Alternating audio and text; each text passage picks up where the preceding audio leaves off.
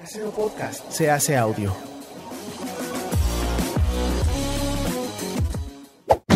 ¡Chavos, banda! Este programa es patrocinado por ustedes mismos. Si quieren apoyar nuestro proyecto, lo pueden hacer por medio de Patreon en patreon.com diagonal herejes el podcast.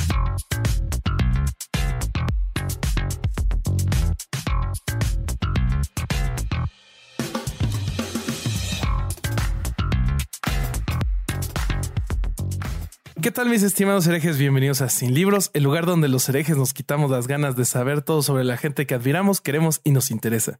Sin prejuicios ni barreras, venimos a preguntar para aprender. ¿Cómo están muchachos? Yo estoy muy, muy feliz porque esta vez traemos a un hermano chavo banda. Eh, ahorita se los vamos a presentar. Déjenme primero les presento a mis confitriones, hermanos y amigos y sex symbols. Empezando, como siempre, por Alejandro Vázquez Aspilicueta, el Vasco. ¿Cómo estás? Y cuéntame por qué estás vestido como cerillo del Soriana. Ah, esa referencia me la perdí, boludo. Demasiado mexicana. Uy, lo, lo vas a tener que googlear. Lo voy a tener que googlear. Ahora cuando terminemos prometo googlearlo. ¿Cómo estás? Estoy, eh, en primer lugar, estoy vestido así porque tenemos, como dijiste, a un compañero, Chavos Banda, fanático del cine y de los cómics, o Sí, sea, sí, un sí, hermano espiritual y encima defensor del humor negro y de que no existen los límites del humor, lo cual defendió con muchísimo más éxito que yo en el episodio que intenté hacer acá y no miró nadie. Así que desde ese lado. Pero más allá de eso, estoy profundamente indignado porque hace dos episodios yo festejé que se había acabado el racismo que llevaban adelante ustedes dos y habían invitado a un argentino por fin a herejes y su respuesta fue sacarme del episodio pasado. Me dejaron, No O sea, tienes madre. me dejaron afuera grabaron el episodio pasado con Isabel Fernández sin mí. O sea, es, es ya como que yo quiero que Chavos Banda, no sé si hay un sindicato de Chavos Banda chino, si estás escuchando, Manix. Alguien tiene que hacer algo por mí. ¿Quién El llevará- único no llevará el- mexicano. El, sindicato de chavos banda. No sé, pero no está funcionando, evidentemente. Por lo menos con el, con el trabajo extranjero no funciona. Eh, bueno, antes de, antes de pasar la posta, eh, ya estrenamos el cuarto episodio en, en Podimo. Ya sale el quinto. Vayan a Podimo, suscríbanse. Está el link 3x1 para tener todo el contenido. El episodio de este, Negocios Guadalupanos está para reírse mucho, así que préstenle atención. Regresa el amigo Norby. Regresa el amigo Sí, Norby regresa, en ese regresa el querido episodio. Roberto Rivera. Y tenemos muy buenos comentarios, entonces de verdad no se lo pierdan porque nos dicen que está muy buena la temporada. Eh, va. entonces vamos a pasar a presentar a nuestro otro coanfitrión, el depredador de esta jungla llamada Herejes el Podcast, Alejandro el Corsario Durán. ¿Cómo ¿Qué estás? pedo? ¿Cómo están? Estrenando playera, mi Bobby, mira. Ajá. Eso, yo- yo hoy las lavé. Hoy las El lavé. Ah, de herejes el podcast. Impresionante. Sí, Muy bien. Oye, muy contento porque por fin me salvaron, güey. Llegamos a 10 mil seguidores en Instagram. Ya no te vamos a regresar al seminario, ya no sí me van a regresar al seminario, güey. Está con madre. Ya te van a tener Este, que violar en otro lado distinto. Sí, sí. No, ahora, ahora- ahora va a ser un pedo porque para encontrar dónde, güey, de esa Sí, manera. no es fácil. Sí, ¿dónde lo pueden hacer y salir impunes? Está y sistemático difícil. está El estado cabrón. mexicano.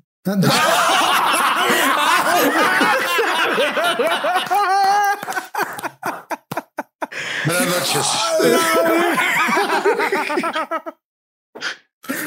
Ya, güey, preséntalo, güey. Juan José, ¿hay algo de lo que no quieras hablar antes de que empecemos? No, no, vamos, vamos, vamos. Wow, qué buen chiste. Dios. Impresionante. Impre- Tanto- o sea, eso es el humor negro en toda su. Impresionante. Gracias. Sí, no, no, pero aparte, humor negro excelentemente hecho, güey. Chiste compacto, Timing. blindado, es pura verdad. Impresionante. Efectivo, no, no, no sé, no puedo hacer nada más que aplaudirte. Oye, Presenta pues, invitado, te pido, por favor. Claro que sí, amigos, traemos al a uno de los anfitriones de cine y alcohol, comediante de stand-up y este, y, y- y ya no sé qué más, pero tenemos a, a Juan José Covarrubias. ¿Cómo estás? Muy bien, muy bien. Padre de familia, amante generoso. Este, Eh, generoso y efectivo. efe- sí, a, la, a la primera, yo le dije te quiero poner un hijo y Wow. salió a la primera. Ah, madre. A la primera, a la primera. Y la última. Sí, la última. No vuelvo a cometer ese error. Eh, eh, entonces eres más o menos como Vasco que dice que cogió tres veces y ya. No, o sea, sí Yo he tengo cogido. tres hijos. Híjole. No, yo, yo sí he cogido muchas más. Solamente esta fue la única que a conciencia este, no, la hice abortar. O sea, sí. Pues muy bien. Todas las demás le dije, es tu derecho, ¿eh? O sea, tu cuerpo, tu decisión. Este, pero pues eh, yo decido también que eh, eh, abortes. Muy deconstruido, muy deconstruido. No, no es cierto, no es cierto, no es cierto. La verdad no sé. Este no sé si, si lo haya hecho antes, según yo no, pero eh, este niño fue planeado, solo no, este, no, no medimos las consecuencias de nuestros actos, la neta. Eh, sí, es Sí. algo de lo que me da miedo en la vida. La verdad, No yo lo hagas, tengo es una bastante trampa. terror a ser papá. Todos mis Eso es ser amigos me padre, que no medir las consecuencias. Eso básicamente ese debería venir el tagline. un es, chiste. No Claro, mediste las consecuencias. vi un Es chiste en internet de que, de que Nos confiamos. Nos confía. Vi un chiste en internet que decía que tener hijos es como fumar crack. Que la gente está así toda acabada y te dice, güey, pero está con madre, deberías de hacerlo. Lo único pedo es que con el crack sí te la pasas bien. Este. Con los hijos es más difícil, ¿no? O sea, a un, a un hijo a las 4 de la mañana no le puedes decir qué pedo hay que poner un negocio o algo, ¿no? O sea, con el crack sí. Ay, ya, Sí. Dale. Sí, sí, sí, sí, sí, sí. Oye, mi No, estimado no es No lo hagas, Roberto, no lo hagas. Yo ya lo hice tres veces, no lo hagas.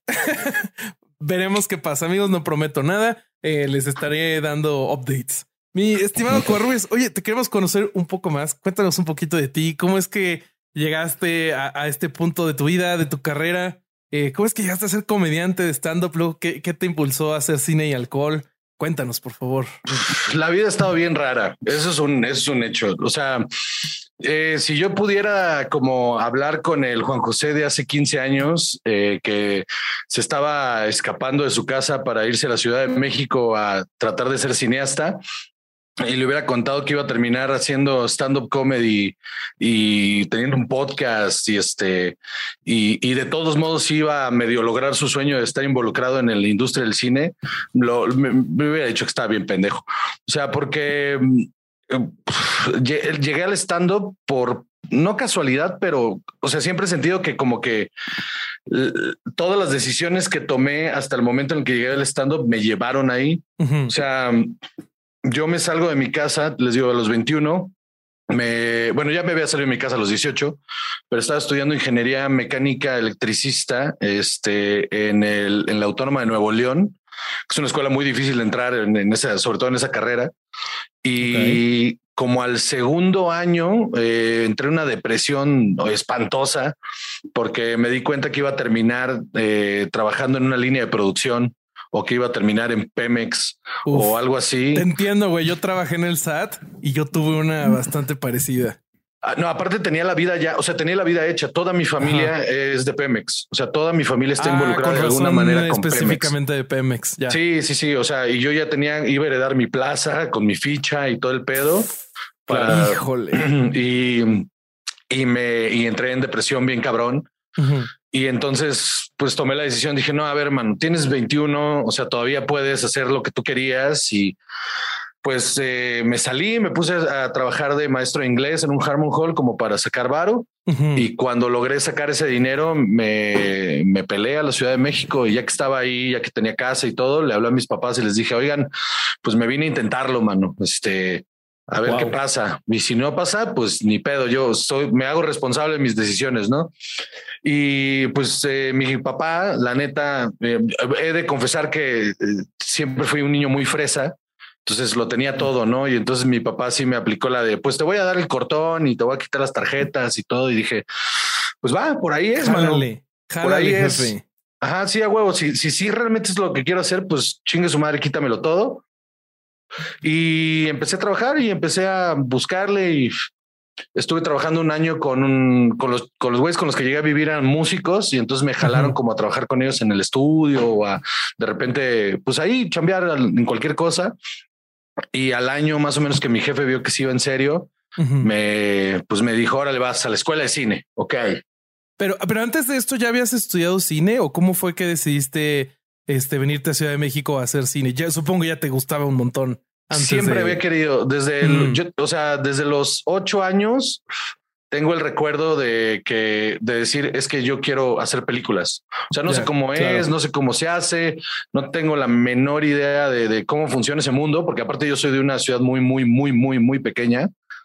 Este, ¿De que es dónde sos Guaymas, vos? Guaymas, Sonora, que es, Ah, es un es puerto en el norte Mm, donde hay 100, si hay 130 mil habitantes son un chingo. O sea, mm, y, y salir de ahí como con estas, con, con estas ideas fue medio raro. sí. Y este, y, pero yo tengo recuerdo de a los nueve años haber ido al cine a ver eh, Nightmare Before Christmas con mi Mm, mamá y un amigo. Wow.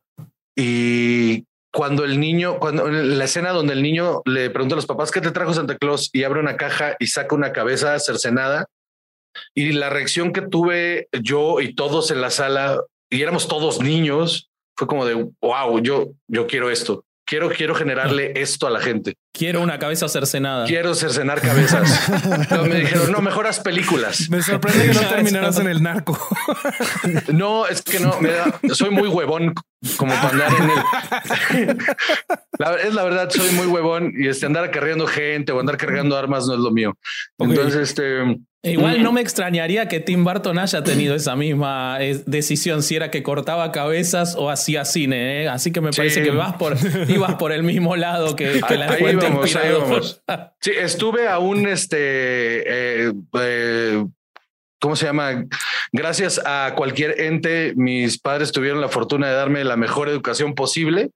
Entonces, pues terminé inclinándome por las artes, ¿no? ya. Este, y, y la neta fue algo que me venía correteando desde muy chiquito. Entonces estaba yo en la secundaria, estaba en la prepa y era como consumía muchísimo cine, leía muchos libros de cine y estaba como en este rollo de yo voy a hacer cine, yo me voy a dedicar al cine. Y mm, te digo ya, pues las circunstancias no fueron las adecuadas porque, pues, como era un huevón, mis papás no querían pagarme una escuela de cine, o sea, no querían que me fuera. Ujú. O sea, Claro. y entonces me dijeron, no, pues es que es mano, o sea, somos una familia de, de Pemex y toda nuestra familia, en- desde el hospital hasta la refinería, todos. Mi, mi papá es marino, es este, Wow. es, ingen- es ingeniero mecánico naval. Entonces toda su vida transportando amoníaco, ¿no? Este, eh, de puerto en puerto ahí y pues era como, pues es que por ahí es la vida, por ahí es el dinero. Toda mi familia hizo su dinero de Pemex de manera Ujú. muy impune. Este, un saludo a todos. Eh,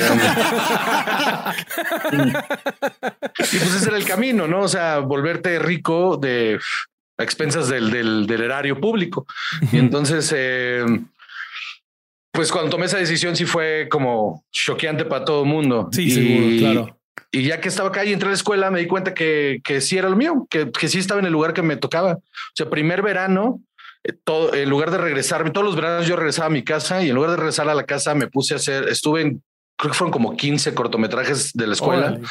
que eran dos días de filmación, uno de descanso, dos de, y me la pasé increíble y empecé a escribir y como que todo empezó a fluir y empecé a trabajar después. O sea, al año me salí de la escuela Ujú. porque fue como eh, ya en las filmaciones estaba aprendiendo mucho. Sí. Entonces sí dije, bueno, pues no hace falta tampoco seguir aquí, si puedo seguir aprendiendo en el camino.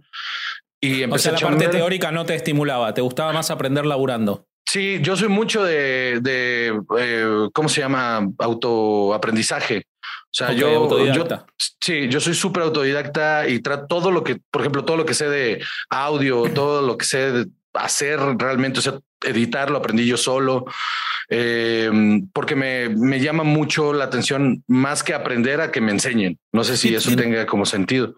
Y también hay como que en las filmaciones eh, la, la, la banda tiene como esta onda de, de que no son celosos con el conocimiento, ¿no? O sea, muchas veces si te, Sí. si te acercas al director de fotografía y le preguntas, güey, ¿por qué estamos usando este lente? O ¿por qué pusieron? Te lo va a explicar con toda la paciencia del mundo, ¿no? Sobre todo la gente técnica, justo aprendí mucho, mucho, mucho de cosas de, de sonido directo, de fotografía, de edición, de iluminación, preguntando y haciéndolo. Entonces me metía yo en todos los departamentos a tratar de aprender todo lo que pudiera y lo que no- con lo que no pegaba mucho era con como, como la idiosincrasia de todos en la escuela, como que todos eran muy snobs y muy en su rollo de Mm, sí. eh, y, y a mí no me latía eso. Yo quería ser eh, películas que a mí me gustaran, ¿no? O sea, comedias de terror, este, que ese es mi, mi máximo. La comedia de terror es como mi máximo y, y yo veía que siempre minimizaban mucho al, al, cine serie B, a, como todas estas producciones pequeñitas, como medio sí. ahí rasposas, y, y, pues no comulgaba yo con esas ideas, entonces me salía la chingada. Ya. Y afuera, ya que estaba afuera, empecé a trabajar un, por necesidad más que por gusto en una producción de Televisa. Uh -huh. Y este, y cuando estaba ahí, ahí me la estaba pasando muy mal otra vez, la neta. Uh -huh. Y este, porque no estaba haciendo cosas que me gustaran, pero pues pagaba claro. la renta. Y ahí un día estábamos en el, en, en, en mi cubículo Así de triste es Televisa, estaba yo en mi cubículo. Yo era realizador, por cierto. O sea, era un realizador con cubículo, era una cosa espantosa eso. es que horrible, güey. Sí, el, el, típico cubículo de cuatro paredes blancas, ya saben, este, así. Pero como de tabla roca, ¿no? Sí, ajá, y ponchando tarjeta y todo. Y era de, güey, pero soy un realizador audiovisual, ¿por qué estoy ponchando tarjeta?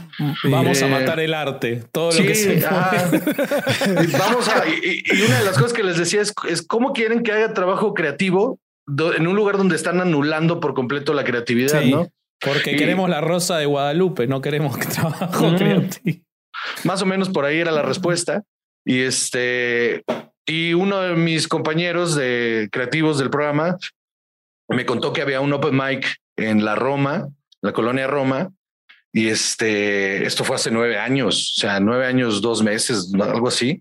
Y fui, fui un día, me subí, fracasé terrible y me enamoré cabrón. Me enamoré ¿Eras consumidor cabrón. de stand-up? Súper consumidor de stand-up. De hecho, no, este güey okay. se me acercó a decirme porque yo en mis ratos libres veía mucho stand-up en, en, tu en cubículo, mi, ¿no? Ahí en mi cubículo. en mi compu de trabajo, ahí me metí a YouTube a, a ver beats de comediantes que me gustaban mucho. Mm, Norteamericanos. Sí, pues en ese momento yo no, en ese momento los pocos comediantes mexicanos que habían grabado algo para Comedy Central, yo no tenía idea de que existían. Claro. O sea, y no, no, eh, si había seis que habían grabado, eran muchos.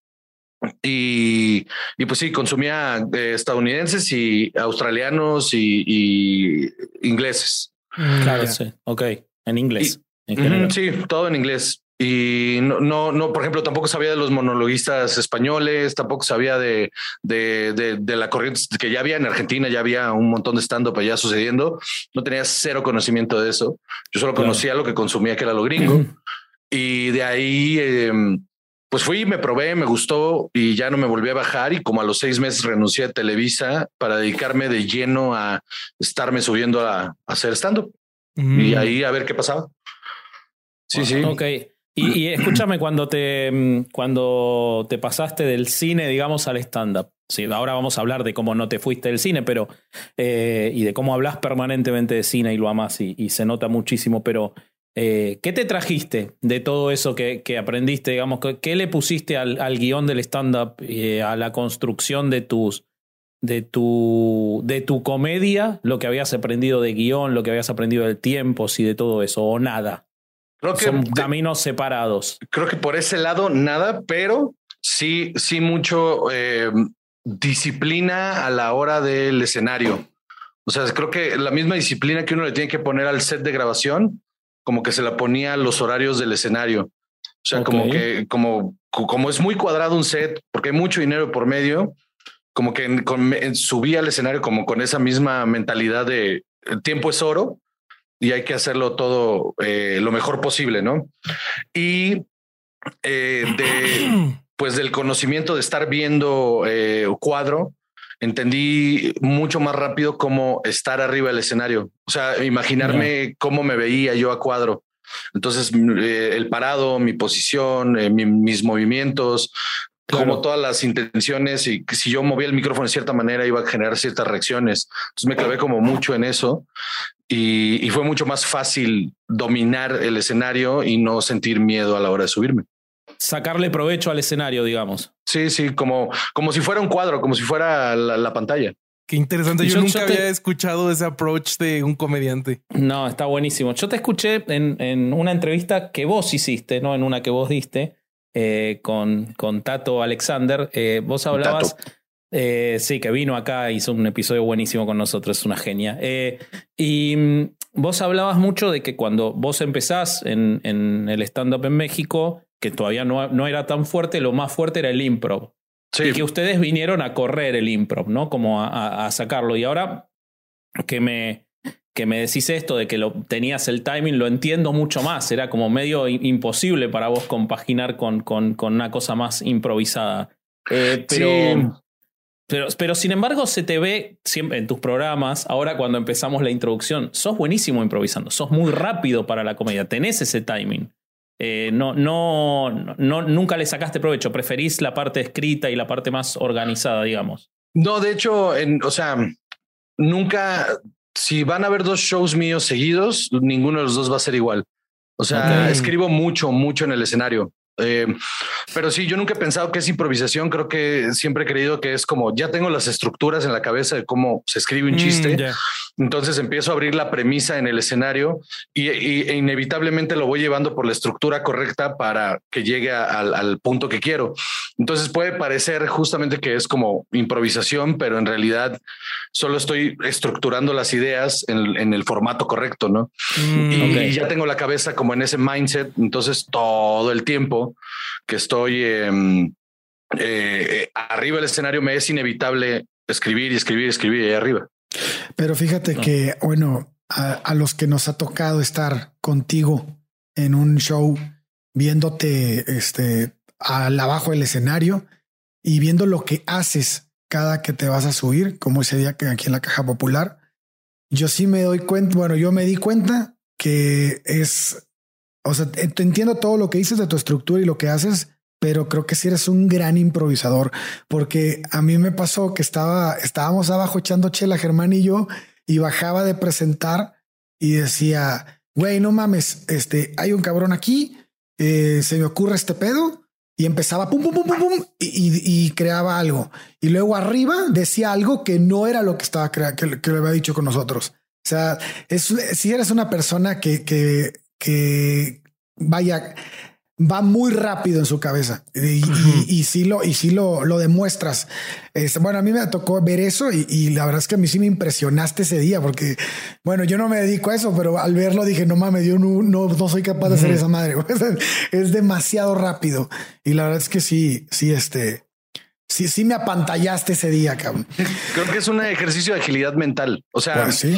que, que justamente pues te digo, llevo nueve años haciendo esto y me como que me comprometí mucho con la idea de poder escribir arriba rápido.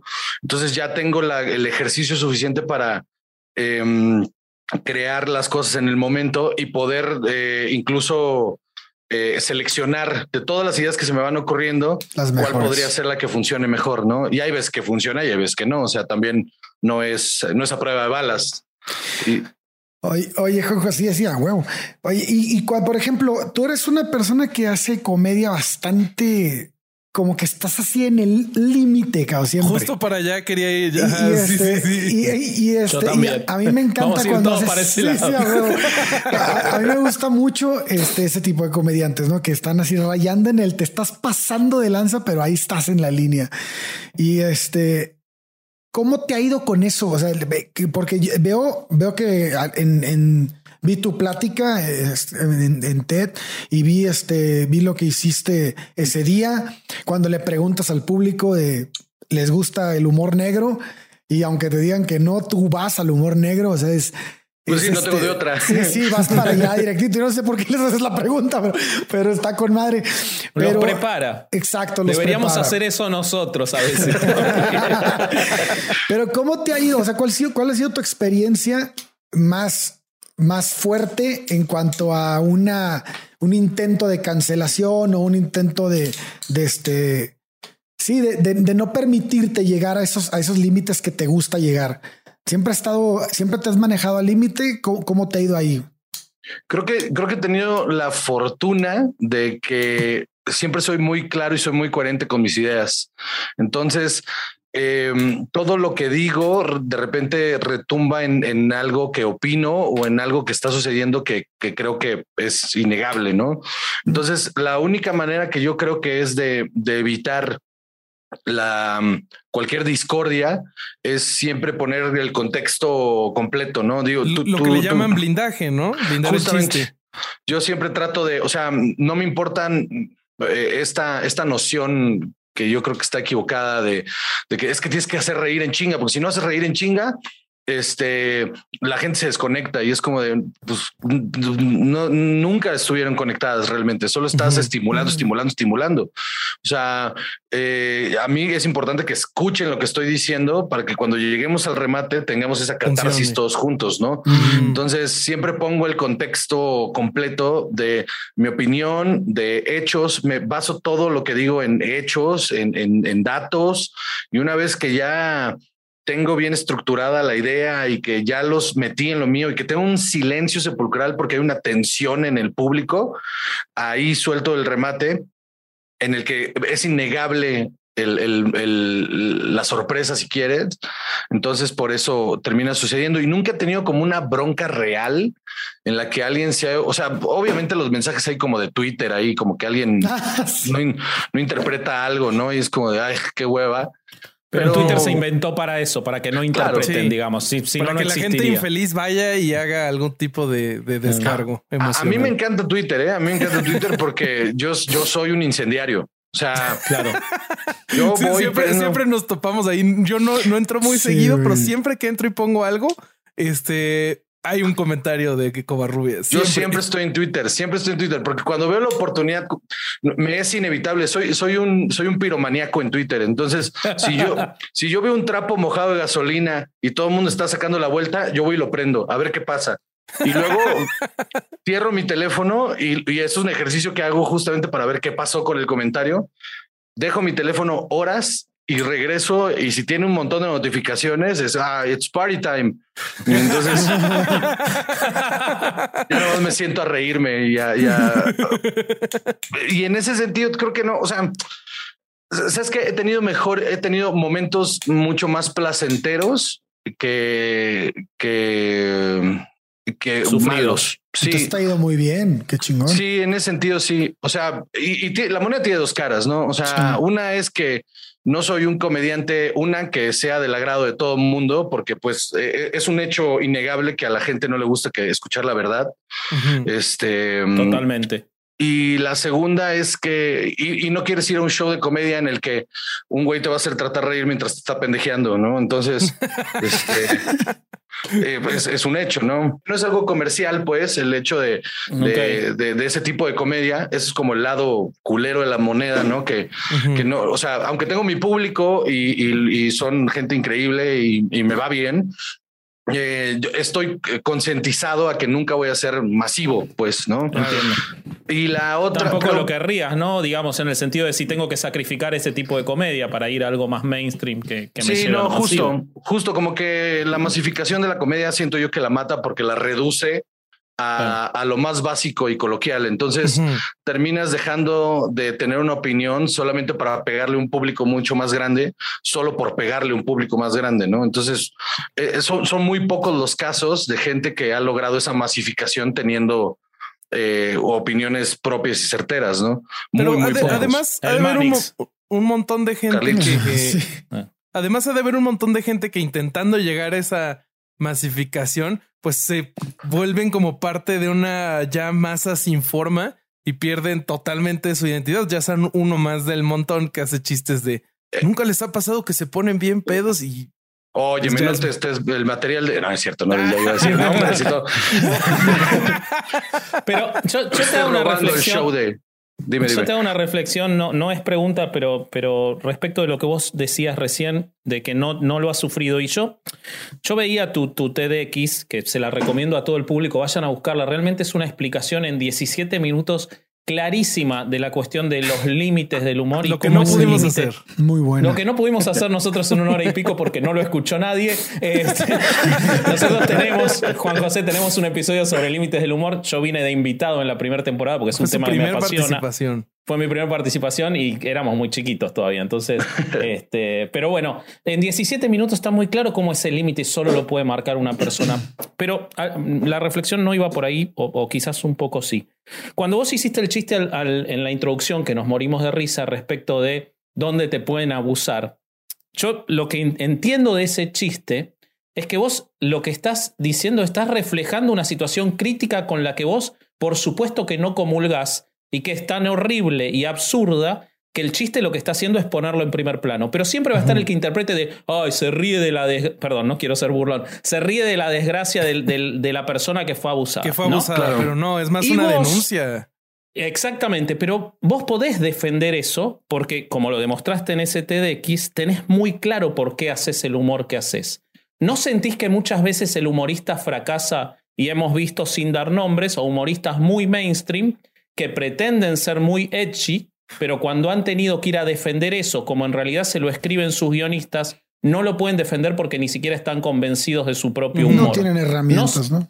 ¿No, sentís que el humorista fracasa cuando no, en, que a veces solamente quiere hacerlo por hacerlo, pero no entiende lo que está haciendo y que un poco es culpa del humor esa que la gente no lo entienda? Creo que es, es yo culpo completamente al, al comediante. o sea, el quererse aventar a hacer algo que no entiende es, es terrible. O sea, eh, muchas veces he visto y me ha tocado de repente que gente se sube y hace un chiste que es incorrecto y he, notado cómo de manera muy estúpida. Hay, hay, gente que me voltea a ver a mí inmediatamente como para ver cuál es mi reacción. Y, yo soy muy, y, yo soy muy transparente. Entonces, en, esa transparencia siempre explico por qué lo hizo mal. No o es, y es que no es que no puedas hacer el chiste, es que si no sabes lo que estás haciendo y como dijiste a la hora de irlo a defender, no tienes idea de, de, las, de, las palabras que usaste. Entonces, solo vas a tu, la única defensa ahí que pueden tener es decir, no, pues es que es humor. Pues, o sea, no es que, pero no es solo humor. Pobre. O sea, el, humor viene cargado de un montón de, de verdad, es una catarsis completa de la realidad. Entonces, una vez que uno está ahí arriba, sí tienes que ser responsable de tus palabras. Por eso, por eso insisto tanto en, que tiene que haber un contexto completo justo antes de llegar a ese punto, ¿no? O sea, poniendo el ejemplo ese del, principio, eh, hay una problemática que es real, que existe, que, que de un, de un, de este, de este gremio en el que soy parte. Que mucha gente le eh, ignora. Claro, y, en la que, o sea, lo único que yo puedo hacer como partícipe de ella es, y como mi trabajo como comediante y, el, y, como yo escribo mi comedia, es que no puedo, no puedo obviarla, no puedo dejarla de lado, no puedo eh, evitar tocar ese tema. Entonces, eh, hasta donde, hasta donde mi ética me lo permite, yo, yo voy y lo, y, lo ataco, ¿no? Y, siempre es Claro, y siempre desde la perspectiva de no estoy glorificando al victimario, estoy denunciándolo, pero me es inevitable pensar que es absurdo. Y de hecho tengo un beat entero donde justamente digo que eh, el acto más absurdo, más horrible que un humano le puede hacer a otro es violarlo. O sea, peor que matarlo. O sea, porque violarlo es, es, es, es, es, es, es dejar algo ahí, es una marca ahí imposible de borrar.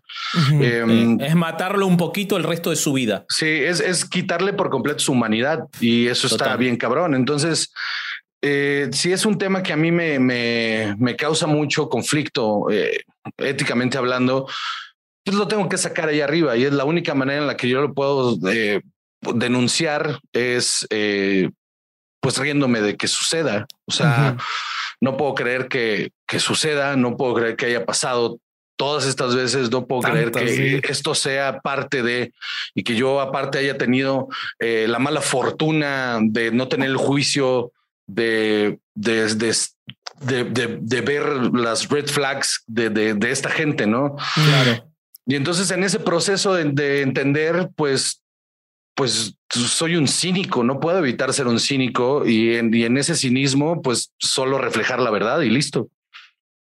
Pero aparte lo fuerte que es, porque eh, vos hiciste ese chiste, que cuando empezamos, lo vinculamos con los violadores eh, de la iglesia, que es el chiste horrible que hice yo, que parte de tu chiste, que lleva tu chiste horrible.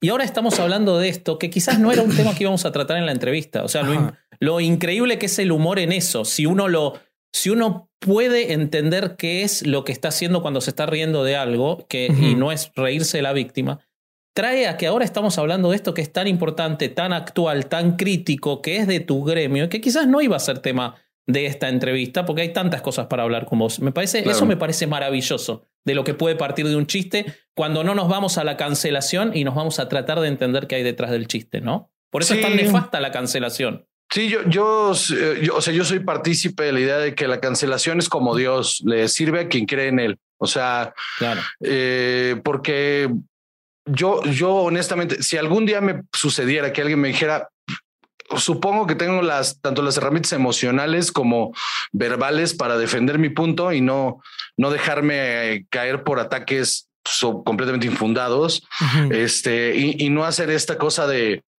de, de ceder ante la presión y terminar siendo más estúpido de lo que ya me estaba viendo, ¿no?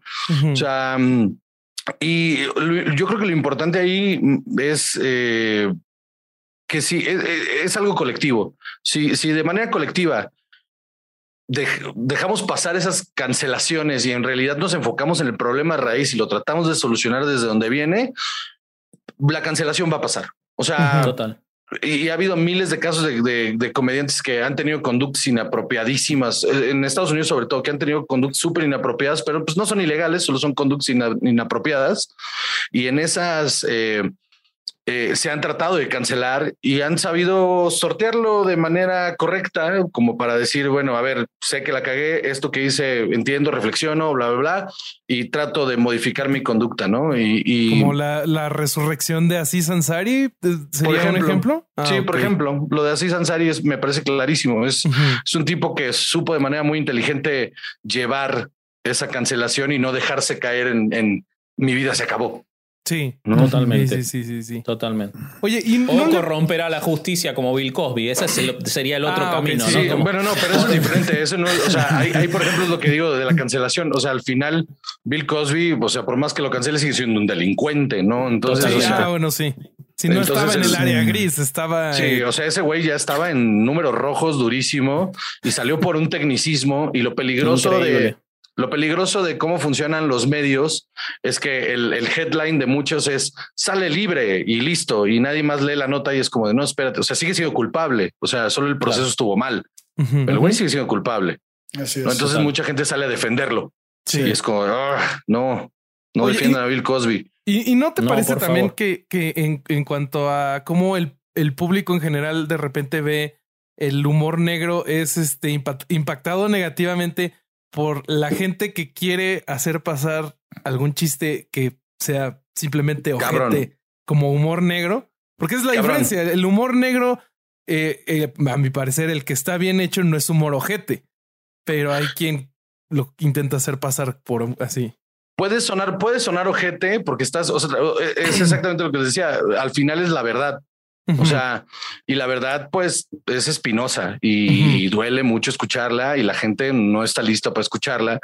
Y entonces, cuando tú eh, dices algo que suena, que suena ojete porque es real, porque en- dentro de la educación, que la formación igual que, que tenemos de es que hay temas que no se tocan, ¿no? sí. Y en esa idea de que hay temas que no se tocan, entonces en el momento en el que lo tocas, eh, se vuelve incorrecto. Y al ser incorrecto, entonces ya es culero. Y es como, Sí. de, wow, todo, todo, todo e- ese tren de pensamiento, pues es, es muy... eh, Para Pues- algunas pues- personas es muy choqueante, supongo. y, y no- y es, y es lineal y está, o sea, no, no, la cabeza humana no funciona así. Nosotros no, eh, to- todas las ideas que se nos vienen, puedes tener un conflicto moral enorme eh, por, por algo, pero lo, lo- lo interesante del ser humano es que ante esos conflictos morales, buscar la, la, la- la información y la información te salvará. O sea, si tú tienes los, los datos duros, los datos duros salvan. Sí. Y, y creo que eso es lo importante justamente del humor negro. El humor negro tiene que ser algo que refleje la realidad. Y si hay banda que de repente se sube a burlarse A eso de- me refería yo. de una persona. o de algún tema en específico y que piensa que porque está construido en el formato chiste, con una premisa, con un remate, y porque ya lo están subiendo a un escenario, Se entonces vale, no. ¿no? está cargado de una opinión. Y no, mano, sí hay una opinión de por medio. Y fíjate, fíjate que esa, esa postura que estás dando, que me parece buenísima, este, te deja ver justo lo más interesante del comediante de humor negro, que el comediante de humor negro finalmente podría llegar a ser mucho más empático que el comediante promedio, güey, porque Sí. el comediante de humor negro se da cuenta de lo que está ocurriendo Está y, hace una denuncia de eso que está pasando tan grave que muchos por, por, por el no sentirse inapro por, por el no sentirse inapropiados dejan de levantar la voz, ¿no? Me parece, me parece que es lo que, lo que estás aportando hoy al episodio y lo que la gente tiene oportunidad de escuchar es, es, es muy valioso, muy, muy valioso. Pues de hecho, sí, yo siempre creo que en el humor negro hay, hay una carga de empatía muy cabrona y hay una catarsis eh, que tiene que suceder. Y lo que les decía justo de, de, de, que me he llevado momentos más agradables es que, por ejemplo, en este, estos últimos dos años borrando el 2020. Eh, ese año no existió. Sí, ese año no existió. En, 2019, 2021 fue. sí, a mí se me acabó el 2020 en marzo del 2020 y luego ah, Es como esos edificios que no tienen piso 13, más o menos. Es como el segundo piso del periférico que hay un punto que si no estás poniendo atención te caes. O sea, sí, te vas a la ver. Así es, así es este pedo. Entonces creo yo que, o sea, e, estos últimos años he tenido, bueno, he estado trabajando un, show sobre que, es, que es, yo creo que el, show más personal que he hecho en, los nueve años de carrera que tengo, que esto, hablo completamente sobre mi depresión, sobre mis, eh, sobre mis eh, ideas suicidas, sobre mi, repulsión completa hacia eh, el influencerismo y, y cómo, cómo ha permeado tanto que de repente en mí, en, yo no quiero ser un influencer y no, no, no, no creo que necesite ser un influencer para volverme buen comediante. Eh, entonces, esto que ha permeado mucho en el gremio de que si no tienes las redes sociales, entonces no eres nadie y es como de no quiero eso, mano, porque. Pero justo eso se ve muy chingón de ti, güey, porque siento que eres de las pocas personas que están en el ojo público que hablan abiertamente de estos temas entre depresión, ansiedad, este drogas también. O sea, y eso se me hace muy chingón porque es un discurso muy honesto, a diferencia de otros. Y justo en esa idea, como de que me subo justamente a hablar de mi, de mi gusto, este, peculiar por, por el, consumo de drogas y alcohol este, sin tapujos y, les hablo de mi experiencia siendo padre y siendo una persona funcional completamente en el, en el mundo y al mismo tiempo metiéndome todas las drogas que me encuentro y tomándome todo el alcohol del refrigerador y, que una cosa no está peleada con la otra realmente. O sea, me puedo poner hasta el huevo de coca hoy y mañana a las 7 de la mañana mi hijo está en la escuela peinado y todo el pedo. Entonces, eh, peinaste coca y después peinaste a tu hijo. Está exactamente. Bien, mientras, no, mientras no se lo haga él en la cabeza, todo bien así de. ¿Cómo, a hacer la raya? Te vas a hacer la raya. Y me la voy a este, tomar. Sí, exactamente.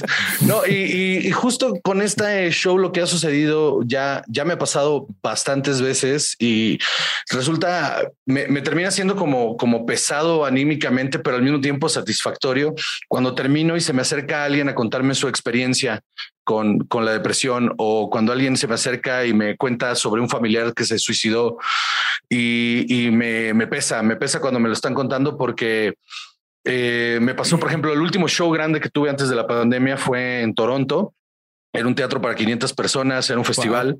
Y yo hice los, los que hice 15 minutos sobre el suicidio. Y cuando me bajo, me salí a fumarme un cigarro. Y estaba yo como, como siempre que me bajo de hacer este material que nunca me había pasado antes, tengo que tener por lo menos media hora en la que tengo que estar como pensando en todo va a estar bien, todo va a estar bien, eh, ya saliste, salte, salte de este mood, no deja de pensar en esto. Em, y se me acercó una, una chica y lo primero que me dijo fue, oye, me, te, quería, te quería decir que mi hermano se suicidó hace tres meses y dije, verga, esto va a ser un pedo. Esto va a ser no había green room para que te encerraras. sí, sí había, pero yo de pendejo me salí a fumar. y entonces cuando estaba ahí, sí se me acercó y me dijo, mi hermano se, se suicidó hace tres meses y solo quería darte las gracias porque no, no, no entendía por lo que él estaba pasando y al escucharte a ti decirlo y hablarlo tan francamente y pedir empatía y de que dejemos de sentir lástima, eh, estoy en paz y, creo que puedo empezar a sanar. Y verga, casi me desplomo ahí. Casi me desplomo ahí porque fue, fue, fue muy fuerte, ¿sabes? Y, y, entonces cada vez que me sucede algo así, cada vez que alguien tiene este momento de catarsis conmigo ahí arriba, y luego al final del show viene y me cuenta lo que pasaron, eh, me voy muy satisfecho porque eh, pues sí, no será un teatro enorme, lleno.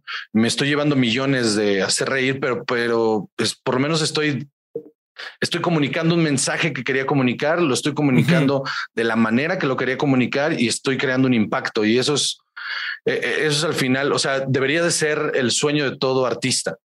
Sí, de acuerdo. Y la carga que te implica todo eso eh, se justifica en esas satisfacciones, digamos, porque evidentemente es muy movilizante si decís que, quedas media hora, o sea, siendo un tipo muy, muy ya movido y que conoce el escenario y que conoce lo que está diciendo y que no soltás palabras eh, al azar, que aún así te movilice tanto tu propio material, eh, lo ves gratificado, digamos. O sea, estas cosas gratifican eso. Sí, vale la pena, hace que valga la pena haber, haberme eh, desgastado emocionalmente durante el tiempo que he estado arriba del escenario. El que, el que por lo menos saber que hay gente que, que, hay algo que les está generando me, me da la satisfacción de, y, la fuerza para volverlo a hacer, porque es, se vuelve muy, muy duro. O sea, hace 15 días más o menos, eh, bueno, en inicios de septiembre, pues, eh, tuve tres noches de show eh, seguidas y una fue, una fue no, no hice mi show, fui con, con, con Carlitos a, a, Querétaro, hicimos otro, otra cosa, otra dinámica arriba del escenario, en la que nos subimos completamente a improvisar los dos al mismo tiempo. Este estuvo, estuvo rarísimo, Qué estuvo bueno bien bueno. estado eso. Estuvo muy divertido, la verdad. Ahí está grabado y, no, no, le mandó la edición, perdón, Carlos. Este, y este, y, y, los otros dos noches sí fui yo solo a hacer mi show a, a, dos ciudades diferentes. Y el domingo que regresé a mi casa, no, eh, o sea, tengo la, tengo el recuerdo de haber como tenido un pequeño blackout en, en el sillón y, y luego regresar y, estar hecho bolita llorando ahí mientras estaba viendo caricaturas. O sea, porque eh, pues es, es, es, es, es, una carga muy pesada emocional hablar de esos temas, pues sobre todo que son muy míos. Entonces, como que desnudarme ya arriba, cada vez que me subo me, me cuesta mucho trabajo. Oye, y entonces supongo que es una carga tan pesada que no la puedes integrar en el show de una forma que luego vayas a otro material que te levante un poquito. No, no hay manera, no hay manera. De mm. hecho, eh, justo este eh, acabo de ir a Puebla y, no me no no terminé de conectar con todo el público. Conecté mm. con muchas personas, pero no terminé de conectar con todo el público. Y entonces tuve que tomar la decisión ahí a la mitad de decir, no, o sea, no hay vuelta atrás. No puedo, no puedo recortar aquí y empezar a contar cosas viejas. Sí porque esto es un show, es una hora integral. O sea, el tema empieza y termina durante una hora, no voy cambiando el tema. Entonces me tomé la decisión de seguirme y seguirme y seguirme y fue mucho más difícil porque pues no los tenía todos. Y al final, aparte del final del show, hago una reflexión sobre, sobre la depresión y el suicidio, que son como tres minutos en los que no hay un remate y cierro con esa. Humor. Exactamente. Entonces, esa, esa decisión de cerrar con ese momento eh, es justo como lo que te deja más este con sí, lo que me deja más reventado. Justo. Mm. Qué ganas de ver el show, eh. Sí, sí, cuando ah, pues tú estás acá en la Ciudad de México, ¿no? Sí, sí, sí. ¿Cuándo, ¿cuándo ah. tienes fechas? Tengo aquí en la Ciudad de México, todavía no tengo la fecha, eso, pero es el, ah, no, sí, es el 16 de noviembre. El 16 de noviembre tengo, es, es el episodio 150 de Cine y Alcohol.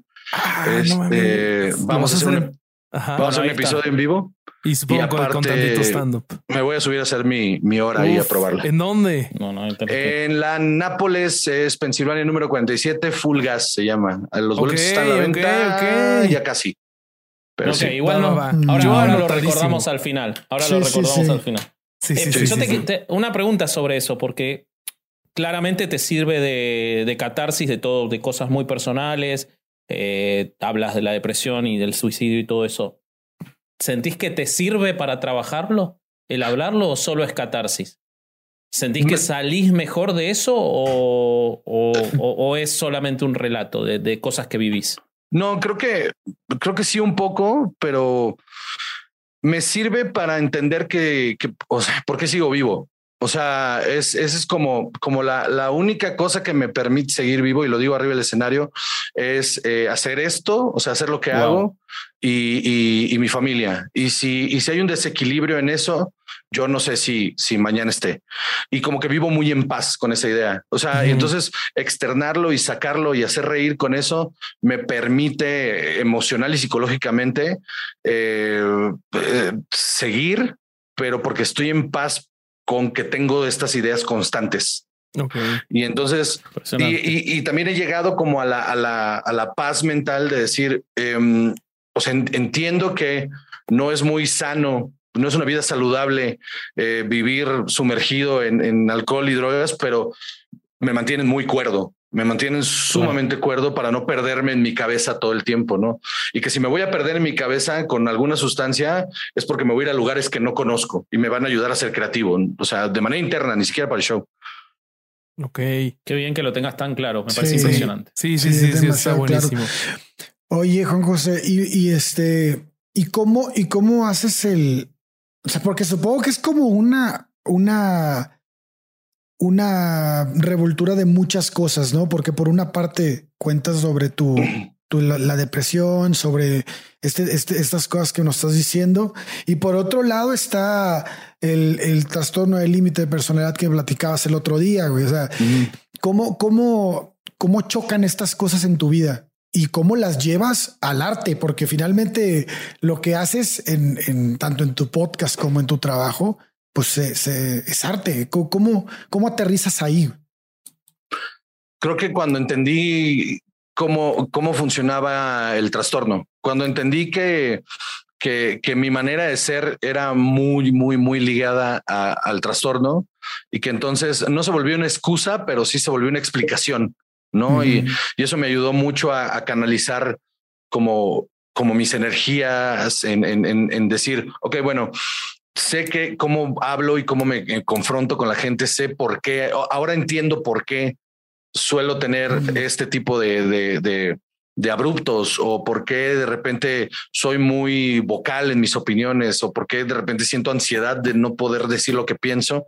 Ok, es el trastorno. Entonces vamos a canalizar ese trastorno a, a, la, a, lo que hago y lo, lo, empecé a llevar al escenario, lo, em, empecé a, a aceptar que tengo esto, que tengo que vivir con esto y que es lo que es y que no está mal que yo diga en voz alta, o sea, que, que, no debería sentirme mal por decir en voz alta, yo soy esta persona y, y, y me mama las drogas y me mama el alcohol y me mama, eh, tengo un, o sea, me, me, encantan las mujeres, maldita sea. O sea, no, no puedo, no, no puedo negar lo que soy, ¿no? Y al no negarlo y al aceptarme como soy, eh, puedo justamente crear mejor y más, más rápido. Mm. Ok. Sí, claro, seguro. Oye, antes, antes de que se nos acabe el tiempo, eh, Covarrubias, me gustaría preguntarte sobre cine y alcohol. ¿Cómo, ¿Cómo fue que inició este proyecto y platicar un poquito de qué es para que los que nos escuchan acá en herejes se animen a darse una vuelta por allá? Sí, el cine y alcohol tiene que ver con mi trastorno.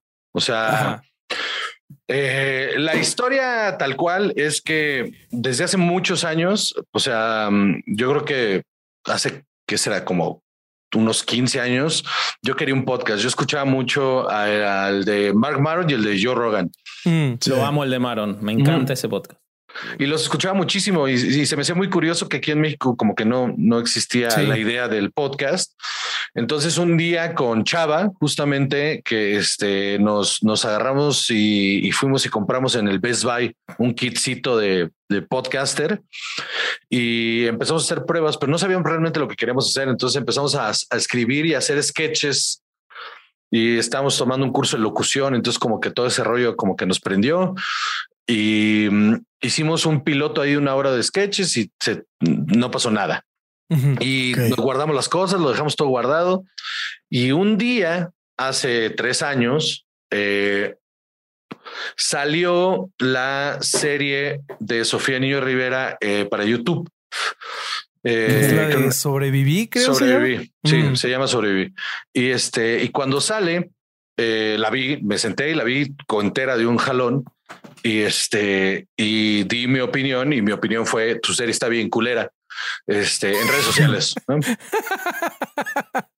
Y entonces muchos comediantes empezaron a sentirse, yo, que, que, eso fue lo que más me impactó, que empezaron a sentirse como si les hubiera escupido en la cara, ¿no? O sea, como de, mm. de, ah, pero como te atreves, y era como de, pues mano, pues está culera, pues qué quieres que te diga, está, está mal hecha, o sea, es, es, está mala, es mala. Claro. Y entonces empezaron a decir, como que, es que como que ella tiene como, como supongo que en el gremio ha de tener como cierta inmunidad por ser de las primeras. Supongo, yo estoy en contra de eso, nadie es intocable. O sea, estoy de acuerdo contigo, yo estoy de acuerdo contigo. Entonces, en, en, en, esta cosa como de mafioso que se, que se hace en el estando mexicano, en el que no puedes hablar de ciertos actores, o sea, de vaya, de ciertos personajes, ¿no? Eh, porque te estás eh, jodiendo la carrera o, o, te pueden bloquear o cualquier de esas estupideces.